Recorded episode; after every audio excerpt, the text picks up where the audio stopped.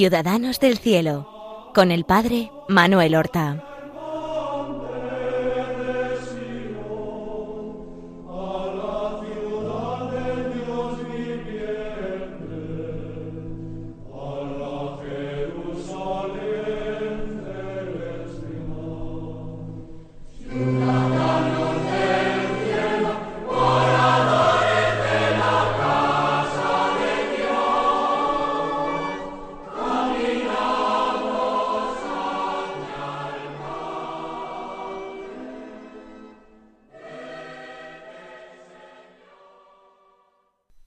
Buenos días, queridos hermanos.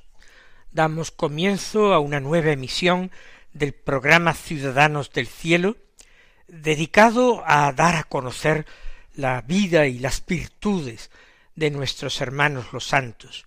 Ellos que, como yo repito programa tras programa, son no sólo nuestros poderosos intercesores ante Dios, porque Dios se complace en que los tomemos por amigos, y les pidamos que intercedan por nosotros, sino que además son modelos perfectos, acabados, de Evangelio encarnado, de Evangelio vivido en circunstancias muy distintas, porque por este programa hemos ido eh, haciendo pasar a hombres, mujeres y niños, eh, religiosos, y religiosas, sacerdotes, obispos, papas, seglares, laicos, casados, padres de familia, todo tipo de personas, porque todos estamos llamados a esa única santidad cristiana que es la santidad del amor.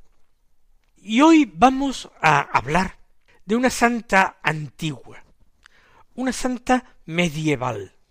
Es una mujer que se hizo monja, que fue en su tiempo muy perseguida, que no logró ver realizado aquello que el Señor le pedía, pero de cuya santidad no dudó prácticamente nadie.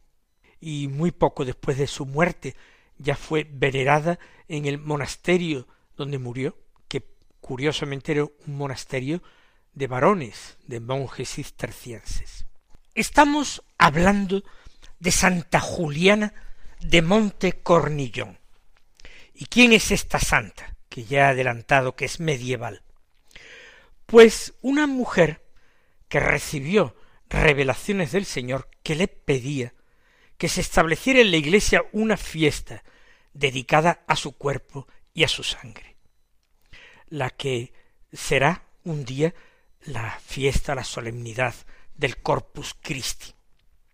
Santa Juliana había nacido en el año 1192 aproximadamente, cerca de la ciudad de Lieja, en un pueblecito que se llamaba Retina.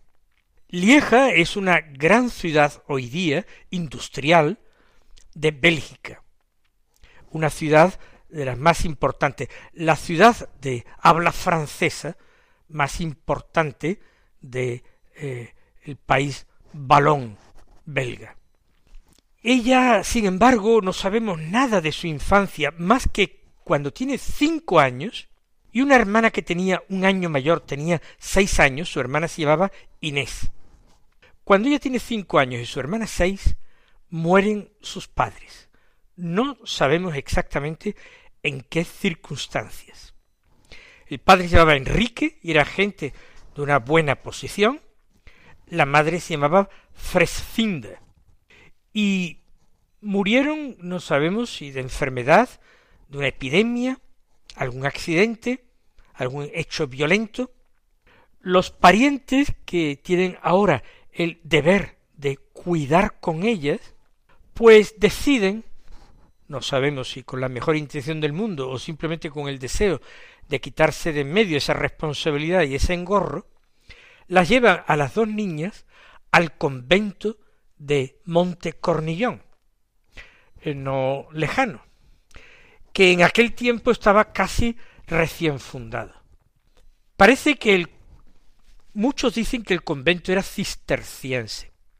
No es seguro, no se sabe. No queremos quitar a la orden cisterciense la gloria de contar entre los suyos a Juliana del Monte Cornillón, porque aunque no fuera el Monte Cornillón en un principio convento cisterciense, de hecho, Juliana encontró refugio posteriormente en varios conventos cistercienses femeninos y murió en un convento cisterciense masculino y allí se enterró. Por tanto, si en aquel momento de entrar en la vida religiosa no entró en la orden del cister, de hecho murió con su deseo de morir como cisterciense. Con esto quiero apartar cualquier polémica que las ha habido al, al dudar de que ese convento del Monte Cornillón no fuera cisterciense. Las monjas eran monjas contemplativas que se dedicaban a la oración, al rezo de, del oficio divino cantado, pero también se dedicaban al cuidado de los leprosos y de los enfermos. Por tanto, tenían una dedicación hospitalaria que ha hecho pensar a muchos que aquella, aquel convento, aquella comunidad femenina se regía por la regla de San Agustín, no por la de San Benito. Sin ser formalmente orden de San Agustín, sino que había muchos conventos que se fundaban, se acogían a una orden religiosa y ya está, sin mayor filiación. De hecho, Juliana aprenderá a eh, hablar escribir, leer latín, para poder leer, como hizo, a San Agustín en latín, en, en la lengua original. Claro que también se dice que leyó a San Bernardo, que es la gran figura del cister. En fin, dejemos esto. Ella entra en este monasterio tampoco por elección, sino que sus parientes, cuando ella tiene cinco años, la dejan allí. Ella, de momento, desde luego, con cinco y seis años no pueden dedicarse a, las obras de la vida religiosa, ni al oficio divino, ni a el cuidado y la atención de los enfermos. Se les eh, nombra una monja como maestra, no maestra de novicias, sino simplemente para enseñarlas y educarlas. Esta monja se llamaba Sor Sapiencia. Hizo gala de su nombre, sapiencia, sabiduría, porque las educó muy bien a las dos niñas. Eh, la doctrina cristiana, aprendieron luego latín, eh, y sobre todo practicar las virtudes cristianas. En ese apartamiento del mundo, en esa vida de recogimiento, de práctica de la caridad y de la oración intensa. No sabemos realmente qué pasó con Inés, la hermana mayor. La historia ya no nos deja ningún vestigio de ella. Y se centra sólo en la figura de su santa y conocida hermana Juliana. Parece que tenía una memoria extraordinaria y una inteligencia sobresaliente. Se dice que se aprendió todos los salmos de memoria. Bueno, pudo ser de recitarlos cuando ya tuvo edad de recitarlos en el coro o de rezarlos personalmente. Era una monja ejemplar, abnegada, mortificada, pero ¿a qué edad ella decidió hacerse monja? Parece que lo pidió con catorce años, que entonces era una edad en que se podía eso, aunque no se pudieran hacer la profesión, los votos religiosos hasta los quince años. Ella, de hecho, eh, recibe el hábito y luego pues emite sus votos religiosos en el año 1207, cuando estaría para cumplir los quince años.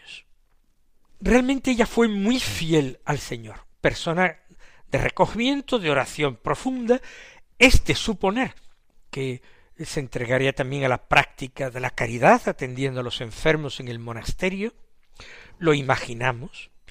Puede ser que su hermana Inés no experimentara esa llamada a la vida religiosa y terminara contrayendo matrimonio y abandonando el convento y siguiendo a su marido. No lo sabemos, son conjeturas. Lo cierto es que cuando ella lleva ya seis años de monja, por tanto, cuando ella tiene ya unos veinte años o veintiuno, ella tiene una visión del Señor. Una visión que comunica a sus hermanas monjas y les pide que le ayuden a entender su sentido, pero nadie es capaz de darle un significado eh, razonable o convincente. Ella en su visión vio la luna, una luna llena, una luna resplandeciente, brillante. Pero curiosamente tenía como un gajo, digámoslo así, una parte oscurecida. Pero no era eh, cuarto menguante ni creciente, era la luna llena. Qué extraño. Algunas monjas empezaron a sospechar si no era algo de Dios, sino que algo tan críptico y misterioso podía ser del diablo.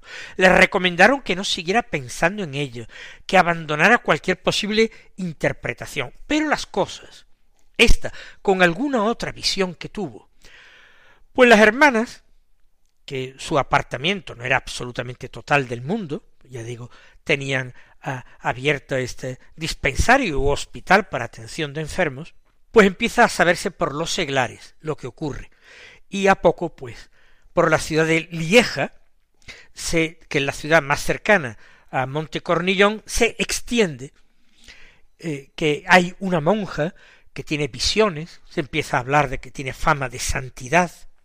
Ella no se deja tentar por estas manifestaciones o estos halagos.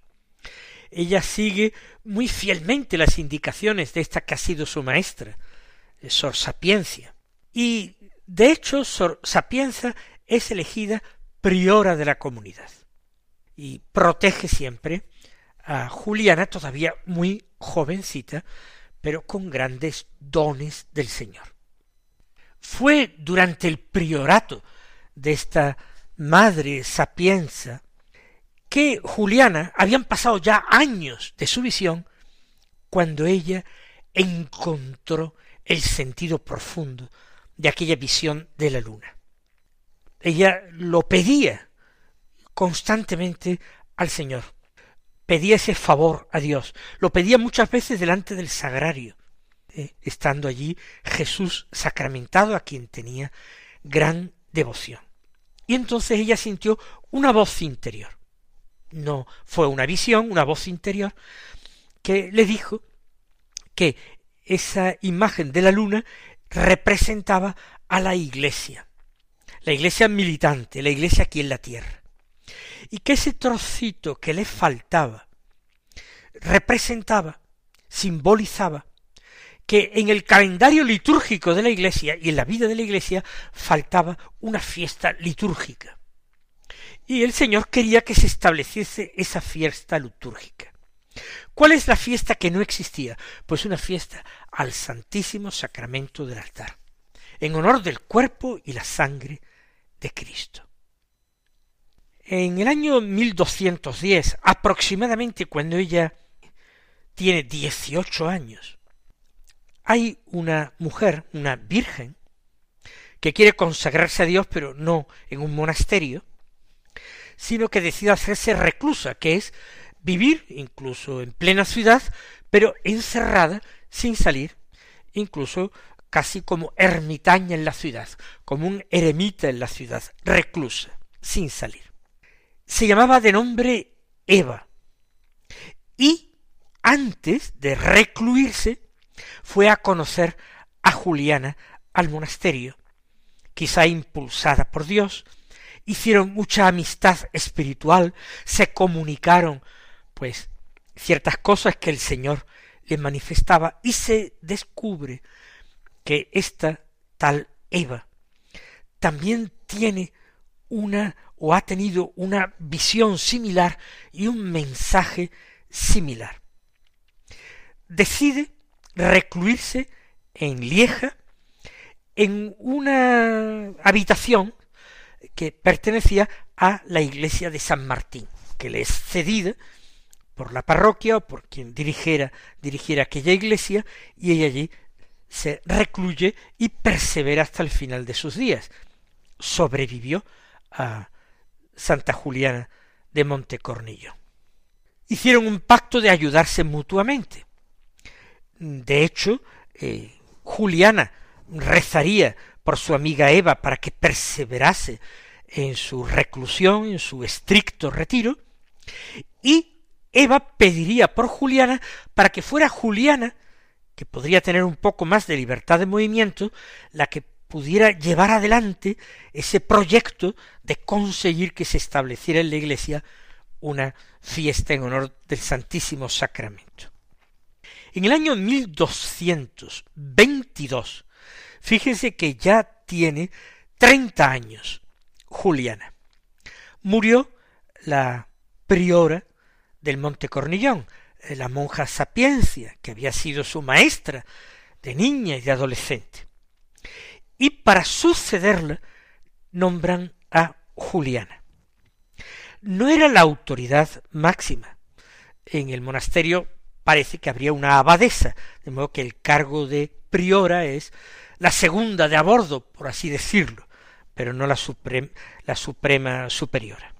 Ella acepta el cargo y eh, habla con un canónigo de San Martín, la iglesia de San Martín, donde se ha recluido Eva, su amiga, y que tiene un cabildo de canónigos, habla con este Juan de Lausana y le dice eh, de aquella visión y el significado que el Señor le ha dado. Juan de Lausana comunica con otro sacerdote piadoso de Lieja, arcediano de Lieja, que se llamaba Jacobo Pantaleón. Y los dos, todavía dudosos, Juan de Lausana y Jacobo de Pantaleón deciden consultar con otros sacerdotes teólogos a ver qué le dicen. Entre ellos consultan con un obispo, el obispo de Cambrai, que era eh, canciller, gran canciller en la iglesia de la diócesis de París.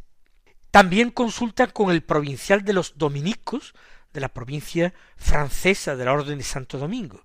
Se llamaba Hugo de Sancaro. Ninguno pone ninguna objeción a la veracidad de lo que ella ha visto y ha interpretado, y entonces ella, Juliana, encarga a un sacerdote joven, Juan de Monte Cornillón, por tanto de allí mismo, que componga un oficio litúrgico para esa fiesta. Lo hizo en el año 1200 treinta y dos. En 1232, pues tenía Juliana cuarenta años. Y parece que ya al año siguiente se celebró por primera vez la fiesta del Corpus Christi en la ciudad de Laón. Pero claro, esto es una cosa muy local, muy concreta, no tiene aprobación pontificia ni es una fiesta para toda la iglesia en el convento de Monte Cornillón es una eh, verdadera persecución la que se entabla contra Juliana. De tal manera que ella deja el cargo de priora y con otras hermanas, con otras monjas, eh, se marcha y pide a su amiga Eva eh, ser acogida allí también en San Martín. Lógicamente aquello era una pura habitación, no podían quedarse más personas, y entonces el sacerdote Juan de Lausana, que hemos mencionado antes, pues eh, le busca otro, otro refugio a ella, y ser perseguida hace que delante de la gente del pueblo incluso gane más reputación de santa. En el año 1240, tiene ya ya pues cuarenta y ocho años aproximadamente, el provincial dominico, que se había mostrado favorable, se le había consultado Hugo de Sancaro, viene a Lieja, conocerá a Juliana, y junto con la aprobación de los dos, eh, Jacobo de Pantaleón y Juan de Lausana, pues todos los tres se ponen de acuerdo en intentar impulsar esto para adelante, porque pasaban los años y la cosa no se extendía. En primer lugar, convencen al obispo de Lieja, que se llamaba Roberto, e instituye una fiesta en su diócesis en honor del cuerpo de Cristo. Es la primera diócesis del mundo, la de Lieja, que tiene el honor de haber celebrado el Corpus Christi. Se celebra por primera vez en, allí en Lieja en 1247 y se pone como fecha fija el jueves siguiente al domingo de la Santísima Trinidad. Juliana tiene que ir encontrando refugio en distintos sitios. En Lieja, donde está, también hay otra tormenta contra ella, se tiene que marchar al Valle de Nuestra Señora, de allí a otra ciudad belga, Namur, con cuatro monjas todavía que, le siguen, aunque van muriendo eh, una tras otra hasta quedar ella sola a pesar de que estaba enferma. Posteriormente, un, un gran místico, Hugo de San Víctor, que es hecho cardenal por el Papa Inocencio IV y convertido en legado papal, impone la fiesta no ya a Lieja, sino toda Alemania, lo que hoy es Polonia, eh, Chequia, Eslovaquia, todo eso. En el año 1258, Juliana ya enferma muy gravemente, tenía sesenta y seis años de edad. Consigue en día de Pascua ir todavía al oficio divino y va a los maitines y a laudes y tiene la dicha de recibir la comunión como viático y se queda hasta el final del día en la iglesia y cuando se va a su celda por la noche la llevan, pide recibir la unción de los enfermos y eh, muy poco después, el miércoles de, de Pascua, de la primera semana de Pascua, se agrava todavía mucho más y todavía dura hasta el viernes de Pascua, muriendo pues este día que era 5 de abril del año 1258. Había tenido que cambiar seis veces de residencia.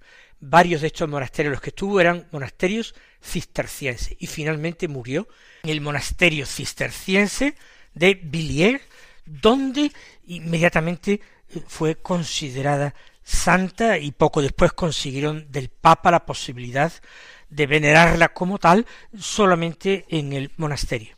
Su culto se fue extendiendo. Finalmente, la solemnidad del Corpus Christi a toda la Iglesia no se decretó hasta el año 1317 por el Papa Juan XXII en el concilio de Viena fue en el siglo XIV, por tanto, mucho después de morir Juliana, que no tuvo esa alegría humana. Pero ella vivió de la fe y como tal murió perseguida como nuestro Señor Jesucristo y en la fe de que lo que le había dicho el Señor se cumpliría. Mis queridos hermanos, recibid la bendición del Señor y hasta la próxima semana si Dios quiere.